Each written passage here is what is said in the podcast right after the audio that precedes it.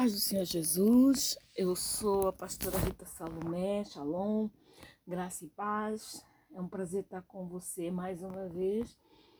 É, hoje gravando o, a segunda parte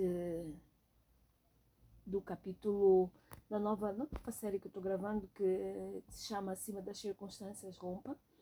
Eu estou falando do Salmo 73, o verso 25 e o 26 Vamos ver, é o nosso versículo básico. Diz assim: A quem tem eu no céu senão a ti? E, não, e na terra não há quem eu desejo além de ti. Minha carne e meu coração desfalecem, mas Deus é a minha fortaleza, é a forta, desculpa, é a fortaleza do meu coração e a minha porção para sempre. Amém?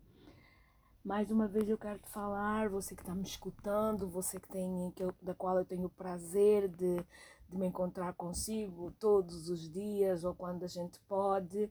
Ontem mesmo eu não consegui gravar porque estava em viagem, estava saindo de um país para o outro. Graças a Deus correu tudo bem, graças a Deus eh, foi um voo super, hiper, mega tranquilo. E hoje estou aqui eh, dando graças a Deus pela, pelo dia, dando graças a Deus pelo restabelecimento de forças e também pedindo a Deus que te abençoe, que te prospere, que te dê paz, que te dê saúde, te dê calma, aumenta a tua fé, estabilize o teu emocional e realize todos os desejos do teu coração, desde que eles estejam de acordo com a vontade de Deus. E acima de tudo, rompa rompa acima das circunstâncias, rompa acima eh, eh, do, das palavras negativas que as pessoas falam, rompa acima da negatividade, rompa acima de, de justiça própria, rompa com a religiosidade, rompa com a, contra a idolatria, rompa contra o misticismo, rompa contra a mentira, a desobediência, a traição, a desesperança. Rompa. Por quê? Você está colocado no lugar alto, você está sendo colocado no lugar alto que Deus está dando para ti, uma novidade de vida, então você precisa romper em Deus. Ora, nós começamos a falar de Asaf, a primeira parte que era o relacionamento de Asaf com Deus. Agora hoje eu quero falar da segunda parte, que é o relacionamento de Asaf em Deus. Ora, do 1 até o 12 foi o que nós analisamos na, na, vez passada, nós reparamos que Asaf reconhecia o poder de Deus, reconhecia a autoridade de Deus, mas ele olhava para tudo que era lado, para ver como os ímpios estavam vivendo e questionava que ele, que os ímpios só pensavam nas riquezas, só pensavam na violência, só... coisas que o nosso irmão Asaf fazia e que alguns de nós fazem que alguns de nós prestam atenção, alguns de nós estamos interessados em, em questionar a Deus o porquê disso, o porquê daquilo, o porquê de outro, o porquê daquilo outro. Ora, nosso Deus é um Deus justo, meu irmão. Nosso Deus, minha irmã, é um Deus justo. Ele tanto permite que o sol nasça para o ímpio, como permite que o sol nasça para os filhos. Tanto permite que o, sol nasça para os justos, como permite que o sol nasça para os injustos. Então, o nosso, a, nossa, a nossa função não é avaliar quem faz e quem não faz. A nossa função é orar para que aquele, não, para que aquele que não faz comece a fazer e aquele que faz permaneça fazendo. Esse é o nosso papel. Esse é o nosso, a nossa chamada orar, evangelizar, falar de Deus, eh, falar das coisas que a cruz eh, nos dá, das, das possibilidades do céu, tudo isso. Essa é a nossa função. Não é analisar o que os ímpios não estão fazendo e que não estão honrando a Deus. Não. Deus sabe. Deus é soberano. Antes de nós existirmos, Deus já era. Onde nós estávamos quando Deus fez a, a sabedoria? Então nós precisamos prestar atenção nesses detalhes. Da vez passada eu falei e eu vou voltar a falar. O Deus do mar, o Deus do céu, o Deus da terra, o Deus da, de, de, que fez as constelações, que fez tudo, eu tenho contemplado e tenho visto que é Deus. Mas esse é o tempo em que nós precisamos de ver, eu preciso de ver o Deus da gotinha o Deus da folha, o Deus eh, da, da, da formiguinha, o Deus do mínimo detalhe. É isso que eu quero dizer. Porque nós temos ignorado muito os mínimos detalhes. Nós temos ignorado os mínimos detalhes não só por ele ser Deus, mas também por conta das demandas que a vida nos faz e as respostas que nós temos de dar a ela. Nós precisamos ver os mínimos detalhes de Deus na vida. Amém? Vamos lá voltar então ao livro de, de Salmos, capítulo 73. Vamos começar a analisar o 13 até o 17. Diz assim: Na verdade, que em vão purifiquei o meu coração e em vão lavei as minhas mãos na inocência. O dia todo sou afligido, sou castigado cada manhã. Se eu tivesse dito, falarei assim, teria traído a geração de teus filhos. Quando tentei compreender isso, foi de sobremodo perturbado. Então, Asaf continua buscando uma saída do porquê que os ímpios estão nessa situação aparentemente boa, e ele é afligido e castigado toda manhã. Gente, mas uma coisa é certa. Ele era afligido e castigado toda manhã, porque o inimigo já sabia qual era o, o a, como é que se diz? Qual era o posicionamento de Asaf. Agora, o próprio Asaf é que precisaria, é que precisava analisar aquilo que Deus é na sua vida e aquilo que Deus fala que ele é. Então, Asaf estava, eh, de certo modo, eh, eh, afligido porque ele não conseguia discernir essas duas coisas. Não é só Asaf. Você que está me escutando, até onde esse, esse Spotify vai alcançar, muitos de nós temos o mesmo comportamento que ele. Muitos de nós questionamos, muitos de nós analisamos, muitos de nós observamos, muitos de nós damos opinião, muito, a gente fala até o que não deve falar. E tantas vezes nos arriscamos a pecar contra Deus por conta disso.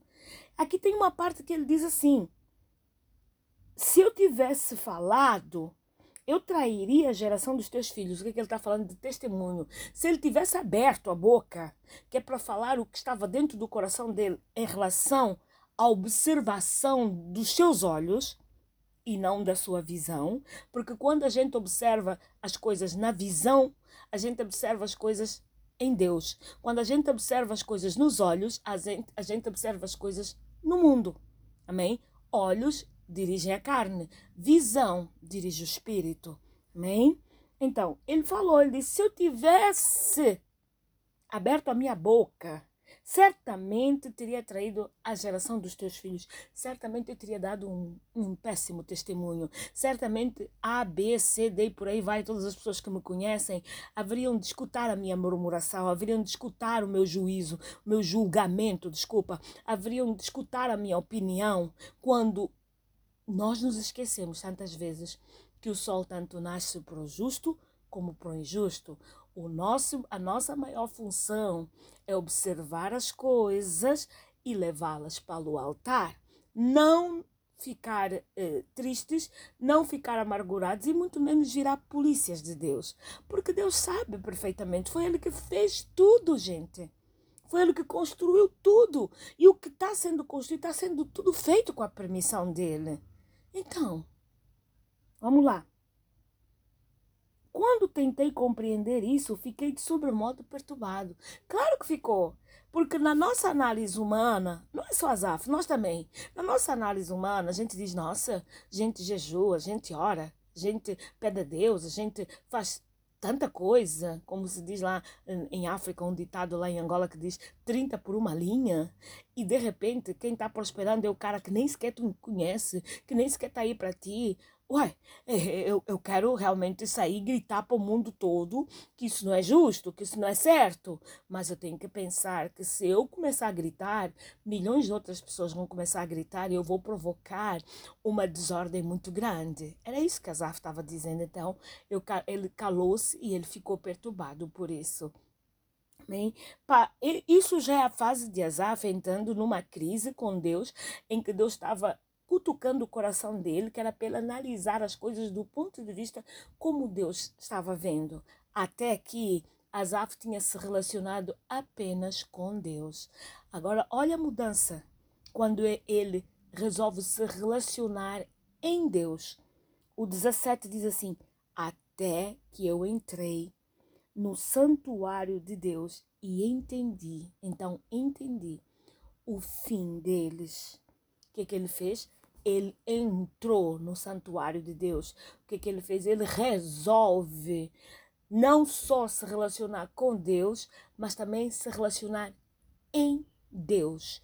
Quando a gente se relaciona em Deus, a gente passa a viver apenas olhando para Ele. A palavra de Deus é bem clara. Buscai o reino dos céus e a sua justiça e tudo o resto nos será acrescentado. Não está dizendo você busca e você pensa e analisa se alguma coisa vai vir. Não, não, não. E tudo o resto nos será acrescentado. Asaf começou a entender isso, é por isso que ele entrou em Deus. A gente não pode só relacionar com Deus, a gente tem que entrar em Deus para perceber o Deus justo que nós servimos. Amém? Então, depois o 18 até o 22, ele volta novamente, depois de já ter percebido o fim dos ímpios, ele volta então a entrar, não só a observar como seria o fim deles, mas também a entrar em crise, ele mesmo. Vamos ler. O 18. Certamente tu os pões em lugares escorregadios, tu os lanças em destruição quão repentinamente são destruídos e totalmente consumidos de terror. Como faz com um sonho que acorda, assim, ó Senhor, quando acordares, os desprezarás como fantasias. Vamos parar até o 20. Ele já dando a dica a Deus, depois de já ter se apercebido o final dos ímpios, aí ele começou a dar umas dicas a Deus, dizendo que eh, o Senhor ia destruí-los, ia colocar em, em, lugares escorregadios, ia colocar eh, eh, todos consumidos por terror, e eh, eh, ia, eh, Deus ia consumi-los como quem acorda de um sonho. Asaf ele não deixa de ter razão nisso. Porque quando uma pessoa não tem Deus, uma pessoa fica completamente desgovernada. A riqueza ela até chega a ter, porque Deus é um Deus justo. O sol nasce o justo e nasce o ímpio. Então, o trabalho também é por justo e também é por ímpio. Se o ímpio trabalha, ele tem direito a prosperar. Se o justo trabalha, ele também tem direito a prosperar. Entendeu? Porque Deus é um Deus justo. Isso é que nós precisamos de entender. Isso é que nós precisamos de perceber. A gente olha para as pessoas muito, muito ricas e, e, e tira umas conclusões assim, às vezes, que nos esquecemos de incluir Deus ali. Entendeu? A gente se esquece de incluir Deus ali. Amém? Vamos lá. Ah, ainda, ainda tem mais. Com o, o, o, processo que estamos vivendo nesses dias, da guerra da, da, da Rússia com a Ucrânia e, e todo mundo assim em polvorosa, sai do Covid, que não saiu totalmente, e passa por uma guerra que está perigando ser uma guerra que envolverá muitos países e tudo mais. É, é, é, é, o contexto que nós estamos vivendo agora. Mas nós precisamos perceber uma coisa, mesmo dentro desse cenário aí. Os países estão se atacando e mais os outros estão se reunindo. São países todos ricos, ou quase todos ricos. E a maior parte deles, eles não, não, não, não têm o Senhor como, como seu salvador ou o general de toda a nação. Não têm. Mas eles são países ricos. Por quê? Porque eles trabalham eles trabalham para alcançar essa riqueza. Eles trabalham para. Mas isso não vai fazer de nós é, é, justiceiros para pedir a Deus para matar todo mundo porque eles não cultuam a Deus. Não. Deus é um Deus tão misericordioso, tão misericordioso, que até a última da hora ele espera que o homem se arrependa. Amém? Sendo rico ou pobre. É isso que nós precisamos entender. O 21 e o 22, olha o nosso irmão Azaf quando o meu coração se amargurou e senti picadas nos meus rins, estava embrutecido e nada sabia. Era como um animal perante ti. Gente, quando nós tentamos é, analisar as coisas de Deus, a, aos nossos próprios olhos, a nossa própria imagem, o nosso raciocínio, os nossos achismos, os nossos pensamentos, nós acabamos assim como Azaf. O que é que acabamos? O coração se amargurou, o rim, o, o, sentiu picadas nos rins.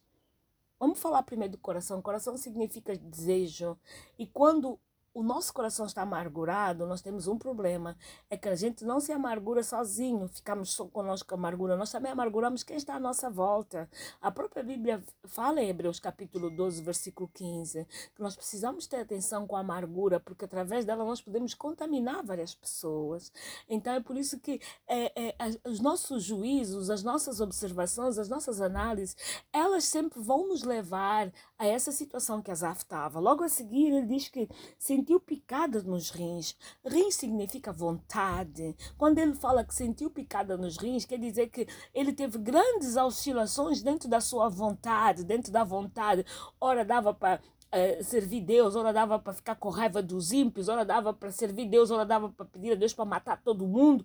Então, isso são oscilações ou alterações da sua vontade, embaixo, em cima, tudo. E a gente sabe que quando nós estamos a fazer julgamentos, quando nós estamos a fazer análises de coisas que Deus não nos pediu, a gente tem esse problema, sim.